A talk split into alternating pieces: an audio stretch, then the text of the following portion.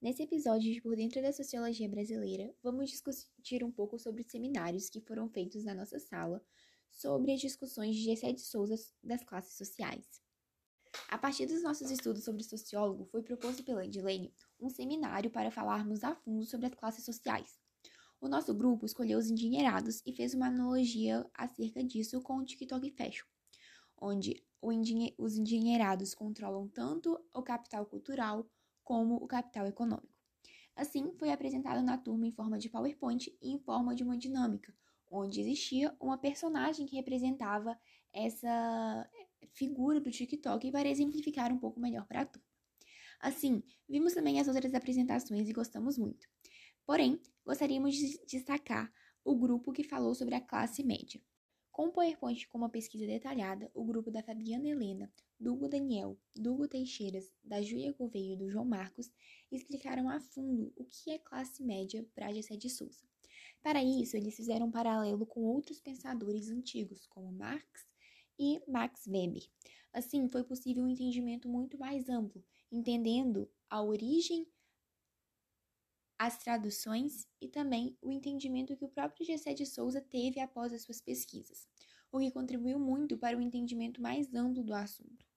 A partir da apresentação, então, eu e a Gabi, responsáveis pela apresentação do seminário do nosso grupo, concluímos que a classe média não é formada apenas por critérios econômicos, mas principalmente por critérios sociais, uma vez que ela sempre se encontra no meio, embaixo dos endinheirados, os admirando, e acima da ralé dos novos escravos, criando uma tensão entre essas duas classes, além de estreitar os, os laços entre elas.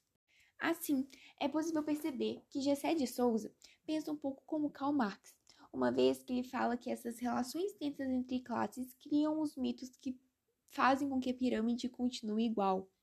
Ou seja, um exemplo disso é a meritocracia, porque a classe média tem a falsa sensação de que todos partem do mesmo ponto, ou seja, quem conquistaria mais coisas seria o que mais merece.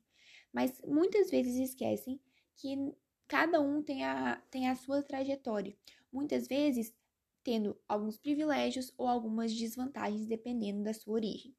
Por isso, essas relações tensas entre classes contribuem para deixar a pirâmide exatamente como ela está, com os endinheirados no topo e a classe média sempre no meio.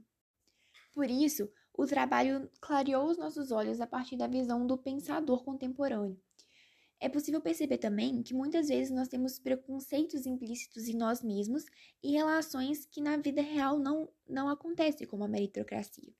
Por isso, gostaríamos de parabenizar o trabalho do grupo, bem como os outros seminários, pois contribuiu muito para a ampliação do nosso senso crítico e também para pensarmos o mundo de uma forma diferente e muitas vezes mais justa.